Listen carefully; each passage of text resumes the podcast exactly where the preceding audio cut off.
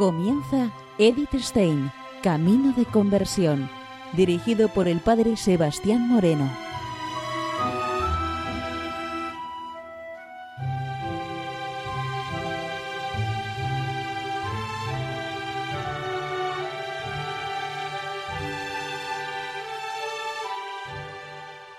Muy buenos días, señor de Dios. Seguimos un día más conociendo a Edith Stein, Camino de Conversión.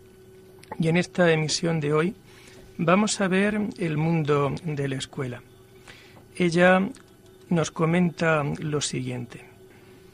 Poca inclinación teníamos nosotras para el trabajo de casa y no nos gustaba nada el que nos reclamasen para limpiar el polvo o secar los cubiertos. Cuanto más nos exigían los estudios, más liberada estábamos de los deberes domésticos, y esto es una ventaja. Los hermanos de Edith van y las hermanas de Edith van a la escuela, y también ella quiere ir. Su salud es aún frágil y su madre prefiere tenerla cerca. Ni los llantos ni las súplicas pueden más que la negativa materna. Pero por agotamiento, se decide inscribirla en el jardín de infancia, cercano a la casa familiar. Edith lo lleva muy mal, pues estaba acostumbrada a vivir entre adolescentes y adultos, a escuchar su conversación y a participar de ellas. Por eso ahora se siente humillada y frustrada. Lo detesta, pues allí se aburre. Nos comenta ella. Cada mañana era una verdadera batalla. No era nada amable con mis compañeros y resultaba difícil conseguir que jugase con ellos. Y del jardín de infancia a la escuela Victoria, que llegará a ser el ámbito de la formación por excelencia de Edith. Se trata de una escuela protestante, liberal, en el centro de la ciudad y muy cercana a la universidad. Edith empieza a asistir a la escuela cuando tenía ya seis años y aquí realizará sus estudios primarios y de bachiller. Nos comenta ella lo siguiente. Al acercarse la fecha en que cumplí los seis años, decidí terminar con el odiado jardín de infancia.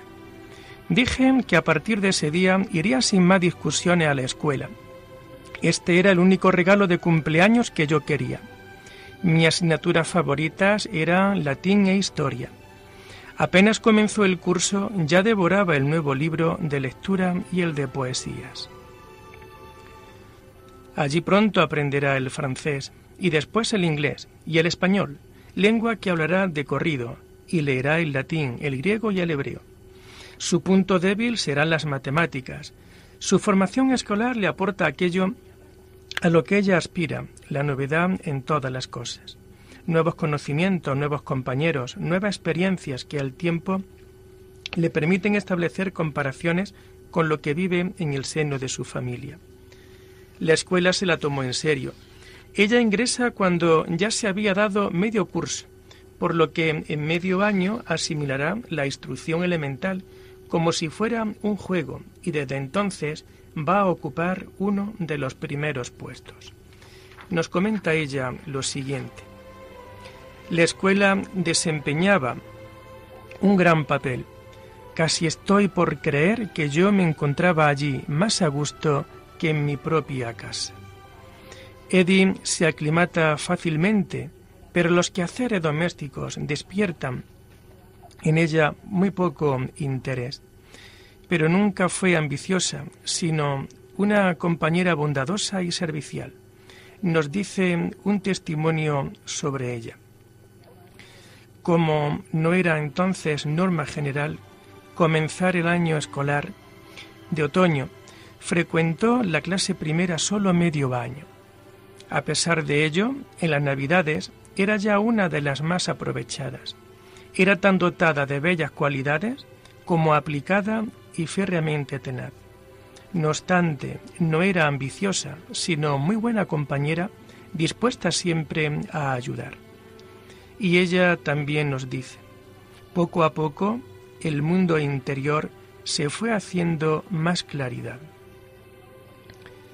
Cuando iba a la escuela se encontraba muy a gusto y destaca por su aplicación, que es premiada con muy buenas notas.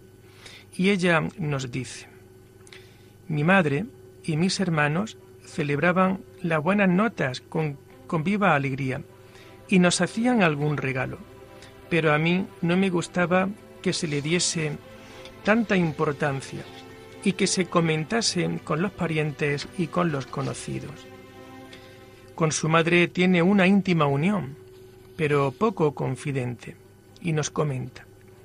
A pesar de esta unión tan íntima, no fue mi madre mi confidente, lo fue en tan escasa medida como cualquier otra persona, y es que para los observadores externos yo manifestaba unos cambios incomprensibles y súbitas transformaciones, pero en mi interior había además un mundo escondido. Sobre los siete años, la niña se hace ya muy reflexiva y con un gran autodominio de sí y un equilibrio de ánimo. Y nos comenta ella, entonces empezó a prevalecer en mí lo razonable. Cuando antes era muy viva, ahora se convierte en una muchacha taciturna y casi soñadora. La inteligencia de Edith comienza a notar hondamente la soledad de la persona en el universo. Esa atracción hacia lo interior, ese perceptible aislamiento se traduce en tormento y en soledad en medio de una animada vida familiar. Ella solo quiere saber. Su comportamiento es callado, sereno, y esto asombraba a su familia. Y es que ella vive dentro de un mundo interior hambrienta de verdad, Así hizo gran amistad con una compañera, con Ketty, y se entendían muy bien. Nos comenta ella lo siguiente. En los recreos y camino de casa hablábamos de cosas que en la escuela se daban de pasada. En ella y en mí se había despertado la gran búsqueda de la verdad. Pero, a pesar de todo, nuestras relaciones terminaron. A Edith le acompaña en esta escuela su hermana Erna y tuvieron muy unidas a través de una gran amistad entrañable. Nos dice ella, de pequeñas apenas nos separábamos. Juntas recorríamos el camino de la escuela y nuestros viajes de vacaciones eran comunes. Íbamos vestidas iguales. Toda la familia me definió desde la más tierna infancia por dos cualidades, se me reprochaba con toda razón ser ambiciosa y también se me llamaba la lista. Ambas cosas me dolían mucho. La segunda porque yo interpretaba que algo se quería decir sobre mi inteligencia y además me parecía que se indicaba que solamente era lista. Desde los primeros años de mi vida yo sabía, por otra parte, que era más importante ser bueno que listo. Mi hermana Erna y yo vivíamos como si fuésemos gemelas. Teníamos amigas comunes. A ella le entusiasma la naturaleza. Le encanta pasear por los campos y los prados, meter los pies en el agua de un arroyo o atrapar en él los peces con las manos. Estos momentos de sana tranquilidad en el campo le hacen bien o la larga sobremesa familiares después de las cenas, en donde se habla en torno a la mesa familiar y se comienza la conversación con intervenciones llenas de humor y cantos a coro. Pero a Edith no le costó decir adiós a la escuela Victoria. Estaba harta de aprender. No sentía especial cariño por ninguno de sus profesores, y estar con sus compañeras era un suplicio. Allí no fue ella solidaria, por lo que recibía muchos reproches. Nos comenta ella lo siguiente. No me costó decir adiós a la escuela. Por un lado estaba harta de estudiar y por otro no sentía especial cariño por ninguno de mis profesores. Me resultaba un suplicio el enjambre de colegialas. No fui nunca solidaria y recibía por ello reproches. Tampoco tenía gran sintonía con ninguna de mis compañeras. Por otro lado, un instinto sano fue lo que me hizo ver decisivamente que yo había estado ya lo suficientemente en el pupitre escolar y que necesitaba otra cosa distinta. Si miramos ahora lo que fue la vida de sus distintos hermanos, podemos decir lo siguiente. Su hermano Paul fue vaquero, casado y con dos hijos, y fue deportado en el año 1943. Muere en un campo de concentración junto con su esposa. Le sigue Elsa, que es la que hace de segunda madre en el hogar. Se casó en 1903 y se pudo librar del holocausto nazi al poder emigrar a Colombia junto con su marido. Arno será el hombre del negocio siempre junto a su madre, como hombre y como responsable. Tuvo cuatro hijos y todos se salvaron al emigrar a los Estados Unidos menos la segunda hija, que muere en el campo de concentración. Frida sufrió el divorcio en su matrimonio y murió en el campo de concentración. Rosa, que llevaba el trabajo de la casa, muere con Edith. Y logró también escapar a los Estados Unidos.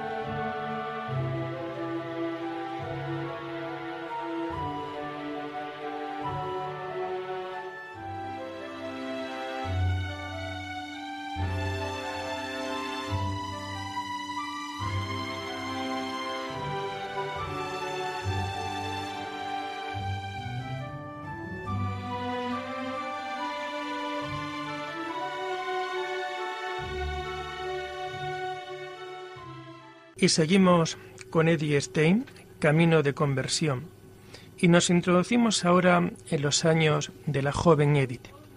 Vamos a ver esos años tan difíciles entre el año 1906 y 1911. La adolescencia fue para Edith una etapa de profundas crisis en todos los sentidos. Esto le llevó a perder su fe judía y a dejar sus estudios. Cuando ella supera en parte esta crisis, se da cuenta de que tiene que reiniciar sus estudios, pues van a ser un medio para conquistar una meta aún oscura. Es el camino para ir llenando esos vacíos existenciales que ella ha descubierto. Su juventud se va a ir desarrollando como la de cualquier joven de su época deporte, música, excursiones. Se divierte con sus amigos. Nos comenta ella lo siguiente. Quien busca la verdad busca a Dios, sea o no consciente de ello. Dios nos lleva a cada uno por su propio camino, y el camino de Edith pasó por el túnel del vacío y de la oscuridad en la adolescencia y en su primera juventud. Los años de su infancia fueron muy felices. Ella es la Benjamina y por eso es la preferida. Su madre tenía una profunda fe en Dios Creador y Edith recuerda con mucho cariño el ambiente religioso y familiar. Pero la tragedia de muchas familias es que ven cómo sus hijos se descarrían y abandonan la fe religiosa. Y Edith pierde su fe, se queda como indiferente, y se sustrae tanto de su madre como de sus hermanos. Pero, a pesar de todo, ella busca la verdad, odia la mentira. En ella nos encontramos con un fondo de bondad natural. nos delata la acción secreta de la gracia de Dios en el alma. Antes de los 14 años, manifiesta que no quiere seguir estudiando. A esto pudo contribuir su delicada constitución física y su agotamiento psíquico. Nos dice que no podía creer en la existencia de un Dios personal. Y ante esta crisis de adolescencia, su madre la manda a Hamburgo para que ayude a su hermana Elsa en los quehaceres domésticos. A ella le resultan duras las tareas del hogar, barrer la casa, fregar los platos, quitar el polvo a un mueble. Nos comenta ella lo siguiente. Mi madre no me puso la menor resistencia a mi decidida voluntad. No te forzaré, me decía. Te dejé entrar en la escuela cuando tú quisiste. Puede dejarla ahora si tú lo quieres. Así deja ella la escuela y marcha a Hamburgo durante un tiempo. Y es en Hamburgo en donde Edith se va a declarar atea. Me resultó doloroso marchar de casa. En esa época perdí los sueños de niña y queriéndome afirmar como ser autónomo, comencé a sustraerme de toda autoridad por parte de mi hermana, de mi madre, de mis hermanos y de mis hermanas. En Hamburgo perdí por completo, consciente y voluntariamente, la costumbre de rezar. No pensaba en mi futuro, sino que seguía viviendo con la convicción de que estaba destinada a algo grande. Ya he contado cómo perdí mi fe infantil. Tenía entonces 14 años y medio. Comenzaba a preocuparme de las cuestiones relativas a cómo ver el mundo echaba de menos sobre todo una iniciación respecto al desarrollo físico, para mí ya estaba a las puertas. Cuando recuerdo ahora la temporada de Hamburgo, me parece que fue como una etapa de juego de muñecas. Mi círculo era muy reducido y vivía aún más aislada en mi mundo interior que en mi casa. Es curioso que la crisis que está pasando no se debe a pereza ni a holgazanería, sino siempre motivada por el deseo de conocer más y mejor la realidad, el sentido de todo, del ser, de la vida, de la propia existencia. Su hermana Elsa se alegra al encontrar una ayuda para sus tres pequeños. Con ella permaneció ocho meses y cumplió con su deber aunque no le gustaran las labores domésticas pero esta experiencia le va a servir para abrirse a los demás con una dimensión de servicialidad a pesar de que ella se cierre cada vez más en sí misma. Se repone con su hermana, pero su fe se desvanece y se quiebra definitivamente. Se trata de una crisis típica de su edad y en el desarrollo del crecimiento. Está en plena adolescencia y rechaza todo aquello que le viene impuesto. Se quiebra, por tanto, su fe judía. ¿Qué pudo llevarla a esta crisis de religiosidad y de fe a los 14 años? Lo primero de todo es que ella es muy observadora y ve grande contraste entre lo que dice y profesar y la incoherencia con que se vive. Ella busca lo razonable, percibe que las prácticas culturales judías en las que participa no implican la vida del que las practica ve en el judaísmo una doble moral, especialmente en muchos de los jóvenes con los que trata. Ella se queja de ese ritualismo que está vacío y que percibe en la exequia de sus familiares.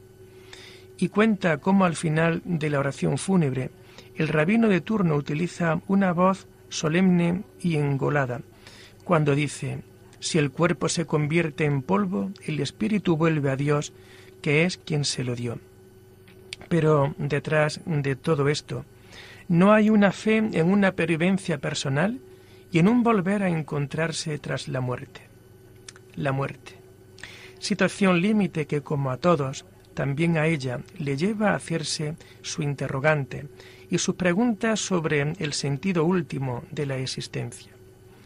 Cosa muy distinta le ocurrirá más adelante, cuando participe ya en un funeral católico.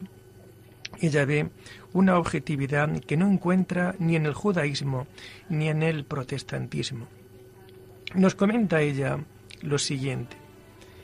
Yo tuve una impresión totalmente distinta cuando al cabo de muchos años participé en un culto funerario católico por primera vez. Se trataba del entierro de un sabio famoso. Pero nada se dijo en la oración fúnebre de sus méritos, ni del apellido que había llevado en el mundo. Solamente se encomendaba a la misericordia de Dios su pobre alma, mediante el nombre de Pila. Ciertamente, qué consoladoras y serenantes eran las palabras de la liturgia que acompañaba a los momentos de eternidad. Físicamente, se desarrollaba con rapidez y con vigor. Aquella criatura débil se hizo casi del todo una mujer. Los cabellos rubios se oscurecieron mucho. Cuando volví a Breslau apenas me reconocía. Este trabajo le ayudó a recuperarse parcialmente, pero ella se sentía insegura. Nos comenta, en aquella época pensaba para mis adentros, sería más sensato que yo fuera al instituto y me conformase con estudiar algo ocasionalmente. Pero no estaba convencida plenamente de ello. Así comencé de nuevo mi vida de estudiante. Mi madre se preocupaba desde lejos que no estuviese demasiado sola. Su madre guardó silencio durante todo este periodo de tiempo, hasta que una mañana en la que estaban de visita en Hamburgo, le preguntó a Edith por sus ilusiones. Y ella anima a su hija a seguir estudiando. Yo no podía actuar mientras que no tuviera un impulso interior. Las decisiones que yo he tomado siempre procedieron de una hondura que yo misma desconocía. Una vez que algo subía a la clara luz de la conciencia y tomaba firme forma racional, nada podía detenerme. Su madre le mandó a clases particulares para que entrase en el segundo año, después de pasar por un examen. Son clases particulares y un estudio intensivo, pero ya sin tensión y con dominio. En el año 1908, después de haber pasado el examen de ingreso en el segundo curso, Eddie vuelve al Liceo Victoria, acabando brillantemente el bachillerato en el año 1911. Se pone a trabajar con ardor dedicándose a las matemáticas, su punto débil, y al latín, lengua que desea profundizar. Una compañera suya nos escribe acerca de Edith. Siempre he creído que nos aventajaba, no solo en conocimiento, sino también en años, pues ella era más sensata y seria que las demás. La recuerdo como persona equilibrada y de gran interioridad, y muy amable. Y nos comenta Edith, recuerdo aquel medio año de trabajo constante como la primera época verdaderamente feliz de mi vida. Esto se debía a que por primera vez también estuvieron mis energías espirituales completamente polarizadas en un objetivo que me llenaba. Cuando yo me encontraba completamente sola, en el cuarto donde trabajaba, sentada a la mesa que me tenía, me tenía sin cuidado el resto del mundo. Cada vez que resolvía un problema de matemáticas silbaba, pero yo no había nacido para aquello. Muy distinto era el latín su gramática, con leyes tan exactas que me encantaban. Ella vuelve a un mundo sin Dios, pero indaga los últimos fundamentos de la existencia. Su fe infantil es ahora sustituida por la búsqueda de la verdad. Esto inspira modestia y hace al alma ansiosa de conocimientos, pero también le desagrada llamar la atención externamente o meter ruido con sus brillantes éxitos. Ella le dice a una compañera, el traductor debe ser como el cristal de una ventana, que deja pasar toda la luz, pero a él no se le ve. Se convierte para sus compañeras en una amiga leal y valiosa. Es sincera y sociable. Se conquista el cariño por su temperamento jovial, discreción y claridad de juicio. Se abre mucho en su capacidad relacional. Es más sociable y más abierta, es más conversable juega al tenis, no desprecia la danza, pasea. Por su naturaleza, Eddie posee la dote necesaria para ser una buena educadora. Tacto, autoridad, paciencia, entusiasmo por la materia de la enseñanza y del don de saber tratar a las personas, sobre todo a los niños. Cuando Edith a los 20 años aprueba el bachillerato, es una persona de gran entereza, que sabe lo que quiere. Aprueba el bachillerato con las mejores calificaciones, pero el día siguiente del examen su felicidad se vuelve en vacío interior. ¿Y ahora qué? Aquella gran felicidad que había soñado alcanzar tras el examen no había hecho acto de presencia. Más bien experimentaba un gran vacío interior. Quedaba atrás para siempre una manera de vivir que yo había querido tan extrañamente. ¿Y ahora qué? Estamos en el mundo para servir a la humanidad. Esto se consigue mejor si se hace aquello a lo que nos inclinan nuestras peculiares actitudes. Por eso tiene los planes de ser profesora y nada más. Estudia las lenguas modernas, pero disfruta con el latín porque tenía leyes muy exactas.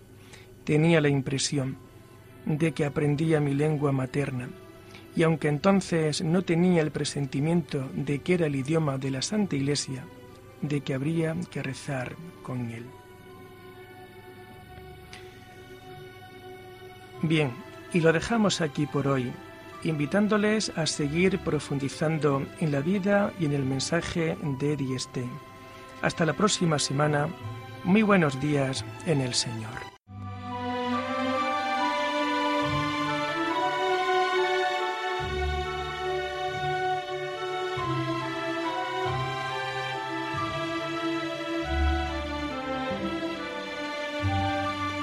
Han escuchado Edith Stein, Camino de Conversión, con el padre Sebastián Moreno.